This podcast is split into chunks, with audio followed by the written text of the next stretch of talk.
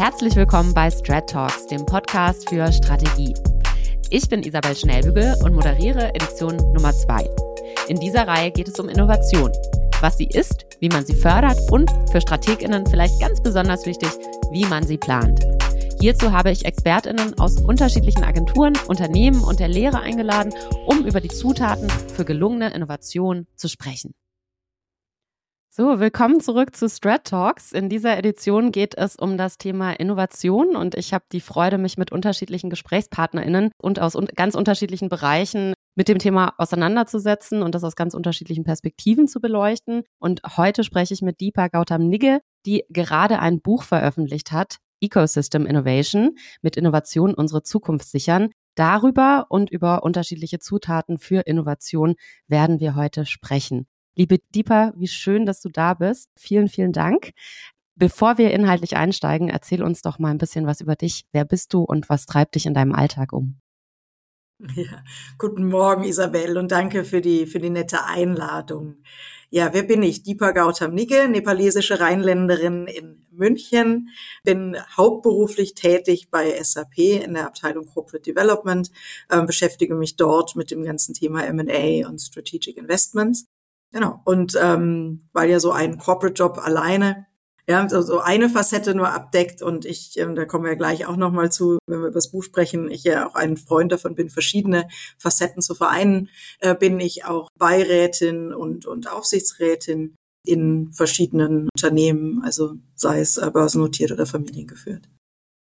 Super, vielen Dank. Wir haben es ja schon gehört, du kommst ganz frisch von der Frankfurter Buchmesse zurück. Dein eben erschienenes Buch trägt den Titel Ecosystem Innovation und du eröffnest es mit dem Satz, Innovation benötigt Austausch, Meinung und Diskurs. Wieso ist Kooperation denn so ein wichtiger Aspekt von Innovation? Wenn man sich anschaut, wie sich Technologie und Innovation in den letzten Dekaden entwickelt haben. Ich meine, mit Innovationen beschäftigen wir uns seit jeher sage immer gerne, es fing ja schon mit dem Feuer an, ging übers Rad, äh, dann weiter bis zum Automobil, mal um so ein plattes Beispiel zu benennen. Aber wenn wir uns mal angucken, wie sich in den letzten Jahren äh, die Innovationszyklen von Technologie verändert haben. Also sie wurden immer schneller eigentlich. Also hatten wir ja früher mal alle 30, 40 Jahre eine neue Basistechnologie, waren wir so in den ähm, 80er, 90er mit Aufkommen Internet, Mobile Internet, ja, Mobilfunk etc., so in der, in der Geschwindigkeit, dass alle zehn Jahre, also pro Dekade, eine neue Basisinnovation auf den Markt kam, die wirklich unser aller Leben und, und die Innovationslandschaft als solche eher verändert hat. Mittlerweile sind wir bei, bei ähm, Innovationszyklen, die so in der Größenordnung zwei bis drei Jahre gehen ähm, wo man einfach sagen, da gibt es mit Metaverse, ja, mit also Blockchain, künstliche Intelligenz, also alles wird wird wird schneller, ja, es ist alles deutlich stärker vernetzt, dass man einfach sagen muss, mit um mit dieser Innovationsgeschwindigkeit ähm, Schritt halten zu können als Mensch, als Gesellschaft, als Unternehmen, als Branche, also egal in welcher Dimension, schaffen wir einfach diese Veränderung gar nicht mehr alleine zu antizipieren. Also A, die Geschwindigkeit wird hoch, mit der man Schritt halten muss und die Komplexität wird immer höher. Und daher ist eine, eine starke Vernetzung über Unternehmensgrößen, Branchengrenzen, über verschiedene Hierarchien, egal in welcher Dimension ich drauf gucke, eigentlich unabdingbar.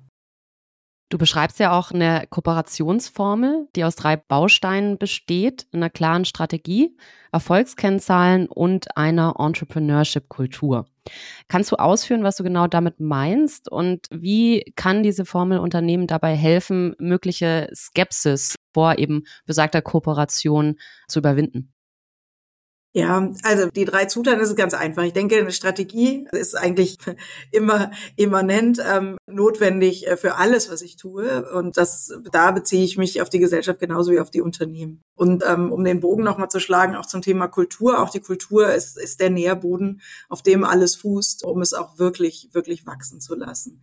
Ähm, Erfolgskennzahlen deswegen, weil ich, wenn ich einen Nordstern und eine Strategie definiert habe, ich natürlich entsprechend äh, Ergebnisse, die ich erzielen oder erreichen will, ja den Weg auch messen muss und steuern muss. Und damit meine ich nicht zwingend immer top-down die, die, die KPIs, die wir ansetzen, sondern auch auch zu sagen, ja, welche, welche Kennzahlen brauche ich auf dem Weg dorthin zu einem Ergebnis. Weil wir reden ja auch oft über Innovationen, die ja erstmal nicht von Minute eins an profitabel sind, wo man erstmal auch eine ganze Menge investieren muss. wenn ich den Nordstern definiert habe und auch gesagt habe, das ist im Prinzip das Ergebnis, gegen das ich, äh, gegen das ich laufe, dann gibt es ganz viele Faktoren links und rechts, die auch auf dieses Endergebnis einzahlen.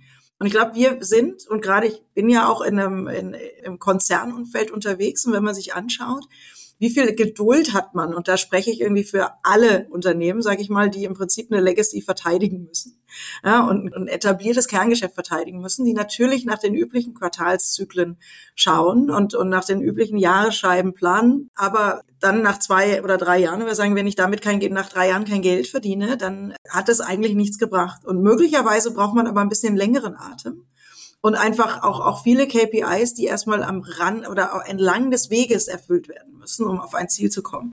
Schönes Beispiel ist zum Beispiel, wenn man über das Thema, ja, die, die Uber nachdenkt und so schaut irgendwie, wie viel, äh, ja, wie disrupten eigentlich diese Plattformen ich sag mal, das ganze Thema, dieses ganze Personenbeförderungsthema, ne? das Thema, wenn man, ja, sie machen irgendwann mal das Thema Taxifahren obsolet ich glaube, was wir, was wir völlig unterschätzen, was wir überhaupt nicht wissen, ist, dass möglicherweise, auch wenn man dann direkt bei Uber dann denkt, da werden dann die Fahrer ausgebeutet und die kriegen geringere Löhne, möglicherweise mal drüber nachzudenken, buttert nicht vielleicht auch Uber ganz schön viel Kapital da rein, um die Fahrer zu kompensieren, die möglicherweise viel mehr für ihre Fahrten bekommen, als de facto wir dafür zahlen.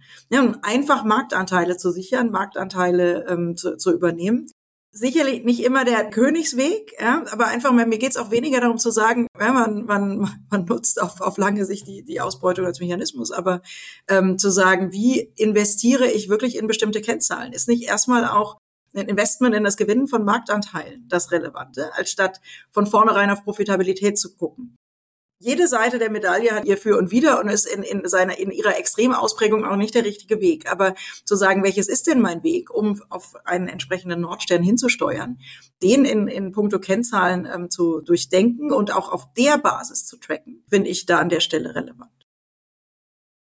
Danke dir. Das ist auf jeden Fall, würde ich sagen, eine gute Nachricht für alle StrategInnen, weil genau das ist ja unsere Kernkompetenz, Strategien zu entwickeln, Nordsterne zu entwickeln, dann zu überlegen, ne, was ist der Weg, wie kommt man dahin und wie können wir Progress im Endeffekt messen. Also insofern. Aber vielen, auch da mit der notwendigen Geduld. Ne? Natürlich, natürlich. Ähm, leider immer, immer sehr wichtig. ähm, ein Thema, das mich persönlich ganz besonders umtreibt, Aktuell ist die Frage nach der Rolle von Diversität im Befeuern von sowohl Kreativität als auch Innovation.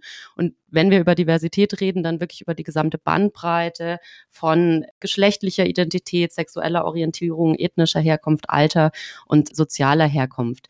In deinem Buch klingt das Thema Diversität ja auch durch, also gerade wenn wir über Kooperation sprechen. Ähm, kann man dein Buch auch als ein Plädoyer dafür verstehen, Kooperationen, Netzwerke, das Ökosystem als eine Chance zu begreifen, unterschiedliche Perspektiven zusammenzubringen und mehr Diversität zu fördern?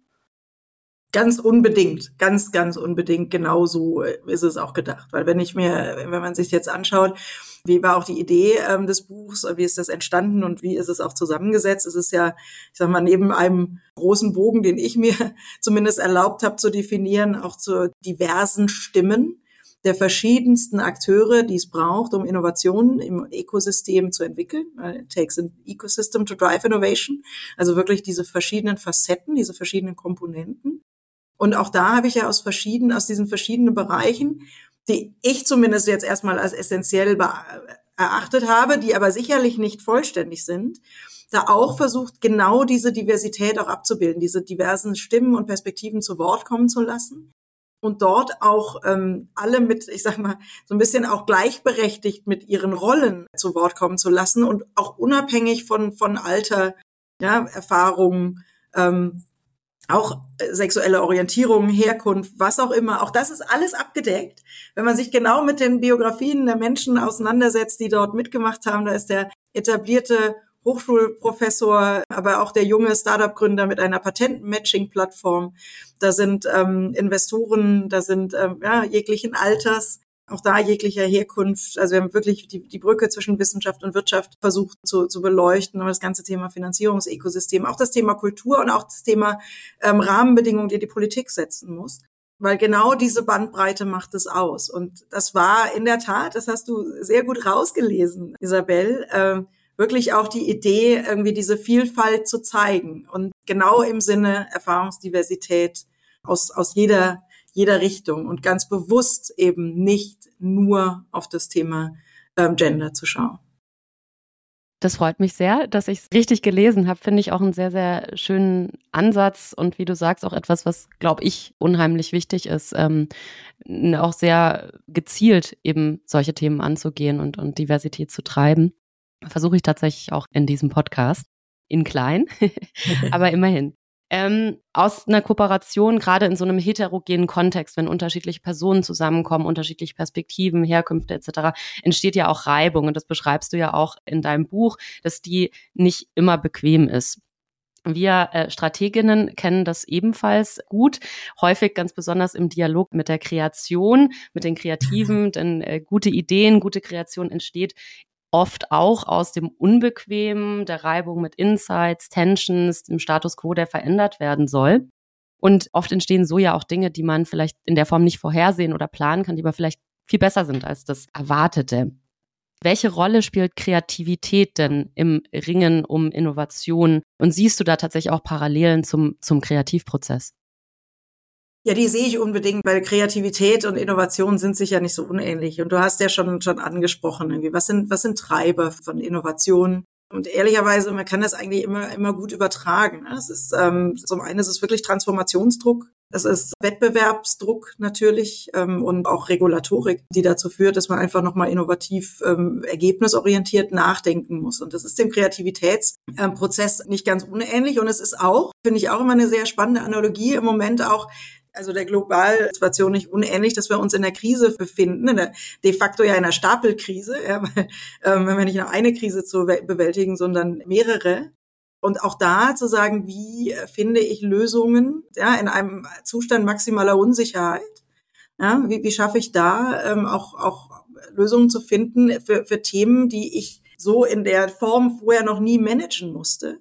Und auch da über diesen Weg und über diesen Hebel eigentlich auch den Raum zu nutzen, um, um wirklich jenseits des Offensichtlichen wirklich neue Lösungsmodelle, neue Lösungsmöglichkeiten, neue Produkte, auch da in, in jede Dimension auch, auch zu entwickeln. Ich glaube, das, das ist sich nicht so unähnlich, das schließt sich in keinster Weise aus. Aber natürlich ja, da sind wir wieder beim Thema Diversität. Da sind verschiedene Befindlichkeiten, verschiedene, Perspektiven, ähm, Partikularinteressen, die ich unter einen Hut bringen muss für ein gutes Ergebnis, ja, was auch immer heißt, ich muss in diese Reibung, in diesen Diskurs gehen. Nicht, nicht alles davon gefällt mir möglicherweise, aber ich muss auch, sagen wir, ein bisschen bisschen Raum zulassen und ein gutes Ergebnis zu befeuern, ohne ja, auch, auch meine Ideen, meine eigenen Ideen, meine eigenen Themen zu verleugnen. Und ich glaube, dieser auch diesen Weg dorthin, ja, sei es das Managen einer Krise, sei es das Definieren von Nordsternen oder sei es auch wirklich die, diese, diesen Umsetzungsweg dahin, bedarf einfach sehr viel Offenheit und, und, und Flexibilität, um, um dahin zu kommen und braucht diesen Raum. Also insofern, ähm, wie gesagt, schließen sich die Dinge nicht aus, im Gegenteil. Ich sehe es ja ähm, als, als rheinländisch optimistisch geprägter Mensch als äh, maximale Chance, Dinge besser zu machen und zu verändern. Das ist schön. Ich bin auch ein optimistischer Mensch. Ich sehe auch eher immer Chancen als Challenges und ich glaube, das ist auch notwendig. Du hast ja gerade beschrieben, die Situation aktuell ist nicht ganz einfach und man muss trotzdem, glaube ich, immer irgendwie gucken, dass man darin das Gute sieht und die Chancen für Innovation, für Veränderung in eine positive Richtung. Ja, und vor allem, wenn man sich auch den, den Aspekt anschaut, was passiert denn in so einer Unsicherheitssituation? Ne? Man verfällt jetzt erstmal in einer Schockstarre und versucht dann irgendwie das Bewährte festzuhalten und von dem noch mehr zu machen. Ja, und und, und ähm, eigentlich diesen Reflex, und das ist ja ein bisschen wieder natürlich eigentlich, aber diesem Reflex zu widerstehen und dann einfach zu sagen, wir nutzen jetzt mal dieses, diesen, ist es ein Vakuum, ist es ein luftleerer Raum, ist es ein, oder diese, ich kann gar nicht, mir fällt jetzt nicht der passende Begriff dafür ein, aber ich, ich nutze gerade diese, diese Leerstelle, halte diese Unsicherheit aus und versuche diese mit Kreativität und Innovation zu füllen. Ich glaube, das ist so ein, so ein bisschen das, wo man mal reingucken müsste und sich dann einfach zu überlegen, ja, was macht das, was mache ich da mit meinem Nordstern, anstatt einfach zu sagen, ich mache jetzt viel von dem Bewährten einfach noch intensiver. Absolut. Und ich glaube, ein, eine Voraussetzung dafür ist auch, was du in deinem Buch als Innovation Mindset beschreibst. Äh, magst du uns da noch mal ein bisschen mitnehmen, was du genau damit meinst? Und vielleicht auch anschließend noch die Frage, wie kann ich es mir denn zulegen, beziehungsweise kann ich das strukturell in einer Organisation fördern? Ja, Innovation Mindset, das ist ja auch ein großes Wort. Also ich glaube, es ist so eine, ja, die Mischung aus dem, was wir gerade schon angesprochen haben. So ein bisschen, ich sag mal, Mut zur Lücke, ein bisschen Kreativität, bisschen äh, sich, sich zuzutrauen, sich mal auf Unbekanntes einzulassen.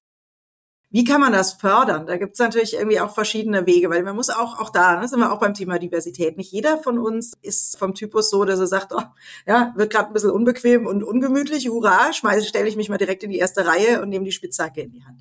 Was aber auch ähm, ich auch nicht schlimm finde, wenn nicht jeder so ist. Ja, auch da, auch das spricht für äh, Kreativität und Diversität, ähm, zu sagen, auch, auch diejenigen ähm, mitzunehmen, einzubinden und, und ihnen auch Raum zu geben, die eben nicht sich in die erste Reihe stellen mit der Spitzhacke, aber durchaus irgendwie solider, vielleicht manchmal länger über manche Dinge nachdenken, als ich es vielleicht tue. Ja, ich mache das schon mal. Läuft dann auch manchmal ein bisschen schief. und dann muss man nochmal bei voller Fahrt die Richtung ändern. Ja, die braucht's auch. Und ich glaube, es braucht genau diese Mischung. Aber was muss ich als Unternehmen tun? Was muss ich, was ich zulassen? Ich sage immer gerne, irgendwie Innovation braucht Räume. Brauchen den kulturellen Raum, braucht auch den rechtlichen Raum, je nachdem, gerade wenn ich kooperiere über Unternehmensgrenzen hinweg. Auch das muss ich, muss ich absichern. Ja, also, dass, dass einfach Menschen auch wirklich sich auf, auf Neues einlassen können und wissen, okay, ich bin, ja, sowohl kulturell gibt es eine Fehler-Scheiterkultur, wobei ich das auch immer, ich will es auch nicht immer zelebrieren wollen, sondern würde es eher Lernkultur nennen als als Fehlerkultur. Also die, die die gibt es. Ja, man muss es muss nicht alles beim ersten beim ersten Schuss direkt sitzen. Ja, das das, das eine. Dann ähm, eben, aber man braucht auch diesen rechtlichen Rahmen, dass was auch immer da rauskommt auch verwertbar ist. Auch da ja, Innovation um das, der Innovation willen auch nicht immer der der richtige Weg. Also es sollte schon einem vernünftigen Zweck äh, dienen. Und dann brauche ich natürlich auch den physischen Raum, der diesen Austausch ähm, auch fördert und, und auch, auch zulässt. Was aber auch irgendwie, finde ich, immer die gute Nachricht ist, es gibt ja, wenn ich mir jetzt viele, viele Sachen angucke, viele Innovationsvehikel, es gibt Accelerator-Programme, es gibt Venture-Builder, es gibt ja, CVC, also Corporate Venture Capital, es gibt so viele Instrumente, die ich nutzen kann. Aber es gibt auch wirklich diese ganz kleinen Dinge, um zu sagen, wo man wirklich eine kleine interne Innovationscommunity schafft. Das kostet eigentlich erstmal nicht viel Geld, sondern erstmal ja, erstmal Raum und Kreativität. Und wenn da sich aus diesen aus diesen Communities was Spannendes entwickelt, dann kann man das immer noch mit ordentlich Budget ausstatten und dann in, einen, ja, in, in Richtung Kommerzialisierung treiben. Weil das dürfen wir halt auch nicht vergessen. Ja, die Innovation selber ist eben auch kein Selbstzweck. Es sollte ja auf ein bestimmtes Ziel und idealerweise auch auf ein entsprechendes KPI, ähm, zumindest äh, mittel- bis langfristig dann einzahlen. Super, vielen Dank. Ähm, ich würde gerne noch mal so ein bisschen in eine andere Richtung gucken. Ich habe in deinem Buch ein tolles Zitat, wie ich fand, gefunden von Volkmar Denner, dem damaligen CEO von Bosch, der 2019 gesagt hat, was wir können, ist Strukturwandel. Was wir nicht können, ist Strukturbruch. Dennoch, ne, wir haben ja gerade auch so ein bisschen drüber gesprochen, Strukturbruch ist tatsächlich auch etwas, das unheimlich wichtig ist, um Neues entstehen zu lassen, neue Räume auch zu eröffnen. Und diese Schwierigkeiten, Strukturen aufzubrechen, das ist etwas, was ich auch in meiner Arbeit in und mit mhm. Unternehmen in Deutschland immer wieder beobachte. Wie ist denn deine Einschätzung dazu? Woher kommt es, dass wir uns da so schwer tun? Und was können Organisationen tatsächlich tun, um vielleicht mutiger zu werden und bewusst Veränderungen voranzutreiben? Du mhm. hast ja gerade schon so ein paar Instrumente genannt, die man nutzen kann, aber gibt es darüber hinaus vielleicht noch was, um, um wirklich gezielter dieses Thema Strukturbruch auch anzugehen? Mhm. Ja, ich meine, woher kommt das? Ich glaube, irgendwie Risikokultur ist jetzt bei uns nicht so gerade ausgeprägt. Ne? Was zu sagen, wir halten gerne am Bewährten fest. Und ja, wie gesagt, was wir aber immer unterschätzen, ist zu sagen, oder manchmal auch überschätzen, zu sagen, dieser, dieser Status quo, den man erreicht hat, auch der ist ja ein Ergebnis einer transformatorischen Reise. Und da einfach zu sagen, es gab immer Veränderungen. Wir, wir, wir denken nur, wir nehmen nur immer an, dass der Status quo eigentlich das ist, was man dann erhalten muss, anstatt sich auf diese Veränderung grundsätzlich einzulassen. Ich glaube, da sind irgendwie, sagen wir, die Amerikaner in ihrer in ihrer Grundhaltung ähm, durchaus ein bisschen weiter als wir oder anders geprägt weil aber auch ähm, ja, so ein bisschen das, das Streben nach Glück irgendwie nochmal anders, anders äh, definiert ist, ja, qua kultureller Prägung. Und ich glaube, wir tun uns schwer, ähm, Veränderungen anzustoßen, wobei ich auch da immer sagen, wir tun uns wirklich schwer, wenn ich mir angucke, unser Wirtschaftswunder mit unseren ganzen Hidden Champions aus dem Mittelstand. Ähm, der Mighty Mittelstand, wie es die Business Week mal irgendwie so treffend ähm, formuliert hat, die stehen ja eigentlich für Strukturwandel. Ja, sie sind ja, wir haben ja Innovatoren in, in unserem Land. Wir können das schon, wir können Märkte erschaffen, wir haben ja, also Weltmarktführer in so vielen Bereichen. Und die wenigsten Weltmarktführer davon kennt man. Und das, das können wir schon, aber ich glaube, dass wir so ein bisschen diesen Mut nochmal brauchen, auch wirklich diesen ähm, zu sehen, wo ja, wo, wo können wir wieder neue Standards setzen? Wo ist unser Wirtschaftswunder 2.0? Ja, welche, welche Rolle wollen wir da spielen? Ja, das zu sagen, welche sind die Branchen, wo wir weltweit weiterhin die Standards setzen, wie wir es heute im Automobil, im Maschinenbau etc. machen? Ja, das ist ja, das, das, das diskutiert ja keiner. Ja, zu sagen, da sind wir Vorreiter und wie schaffen wir irgendwie so eine Art vierte digitale, äh, industrielle Revolution, indem man im Prinzip diese Stärken mit der Innovationskraft der Digitalisierung verbindet. Und da zu sagen, auch da bleiben wir, haben wir weltweit unsere Standards. Ich glaube, da könnten wir einfach ein bisschen mutiger sein und darauf vertrauen, dass wir es ja eigentlich können. Ja, es ist ja nicht so, dass wir, ähm, wenn man immer sagt, na ja, die Amerikaner, die hängen uns da ab mit dem Thema ähm, Consumer Internet und keine der großen ähm, Consumer-Plattformen ist aus Deutschland gekommen. Ich, ja, ja, stimmt.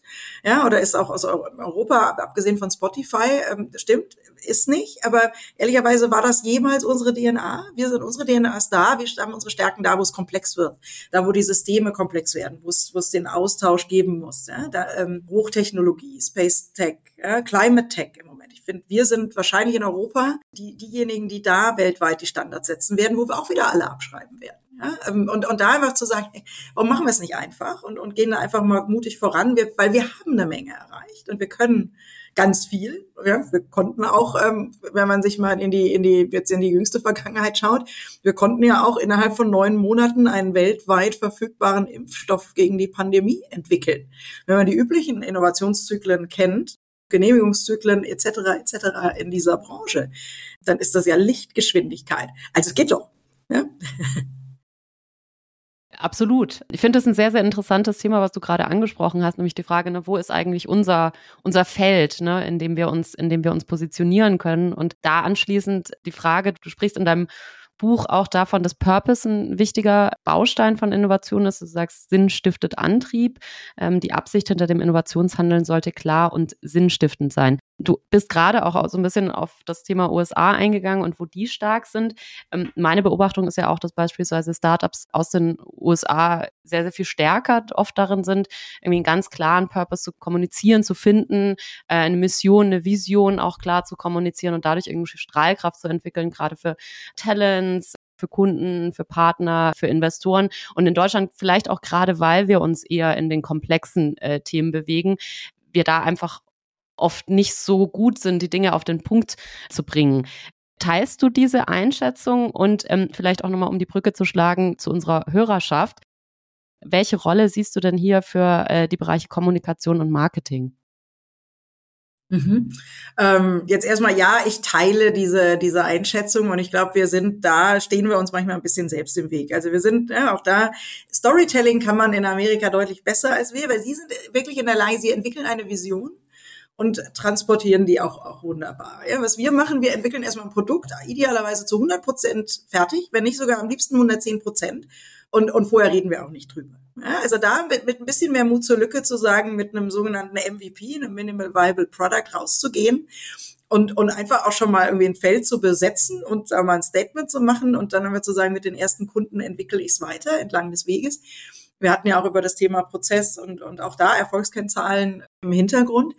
Ich glaube, da könnten wir einfach, da könnten wir mutiger und besser sein. Und da auch wirklich nochmal die, auch da die Brücke zum Thema Marketing und Kommunikation. Wie ist da die Rolle? Ich finde, das ist die entscheidende Rolle. Ne? Weil ich sage immer gerne, irgendwie Innovation lebt vom Mitmachen, aber Kommunikation auch. Ja? Also auch da zu sagen, ich, ich brauche, also gerade das Thema Kommunikation ist auch deswegen wichtig, weil ich ja auch einen Markt draußen abholen muss. Ne? Und das ist irgendwie, also welchen Purpose auch immer ich definiere. Und da gibt es zum einen natürlich, sagen wir, den übergeordneten Purpose mit Global Goals etc. Das ist ein wichtiger, auch da ein wichtiger Nordstern und da ist man auch froh, dass es ein, ein solches Rahmenwerk auf globaler Ebene gibt, aber auch den Purpose jeweils eines jeden Unternehmens.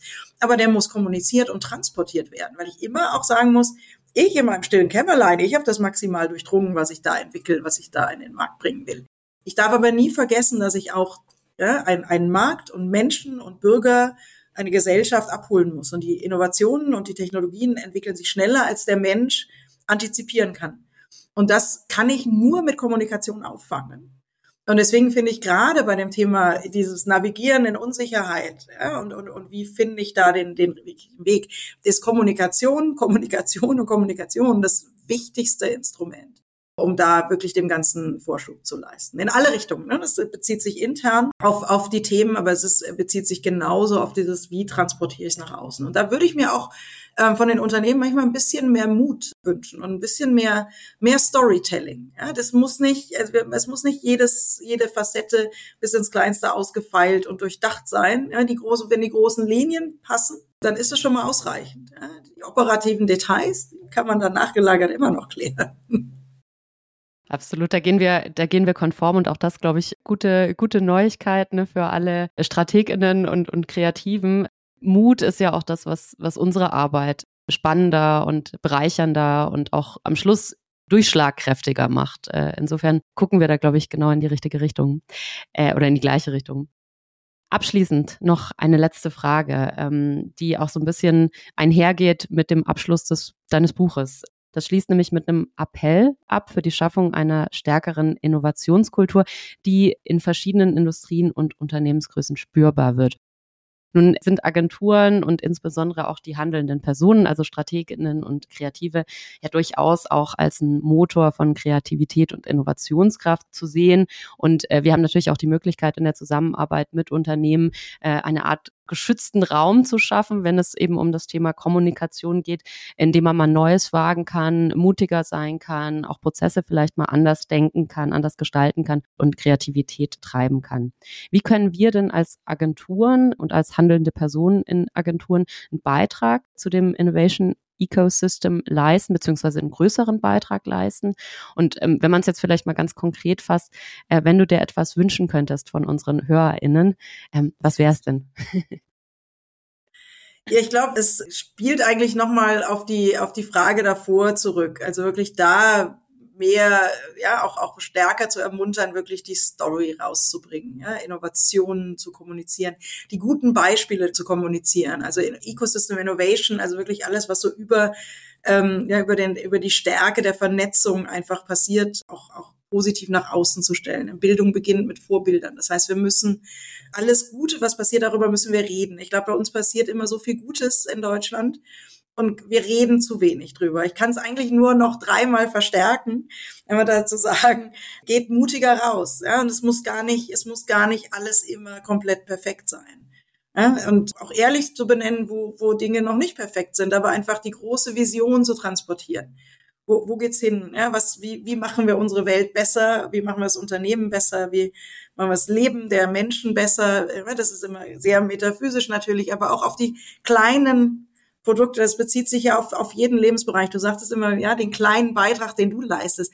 Ganz ehrlich, es reicht von jedem von uns ein kleiner Beitrag. Auch, auch mein Beitrag ist im Vergleich ähm, relativ klein. Aber zumindest, ja, leisten wir ihn im Rahmen unserer Möglichkeiten. Und wenn das jeder tut, dann ist jeder kleine Schritt ein Bausteinchen und in, ja, wie im Sinne von Ecosystem Innovation, jeder Organismus, sei es noch so klein, hat seine Rolle und hat eine Wahnsinn, er ist ein, hat einen entscheidenden Beitrag zum System. Und ich glaube, da mit diesem Selbstbewusstsein rauszugehen und sich diese, ja, selbstbewusst diese Rolle zu leben und einfach das mit diesem Themen, mit diesem Thema Innovation Mindset und positive Innovationskultur nach draußen zu bringen. Das wäre mein größter Wunsch. Das ist ein wunderschönes Schlusswort. Sehr, sehr positives Schlusswort auch, wie ich finde. Vielen, vielen Dank, äh, liebe Deepa, für deine Zeit und ähm, für das unheimlich inspirierende Gespräch. Danke. Dankeschön, Isabel.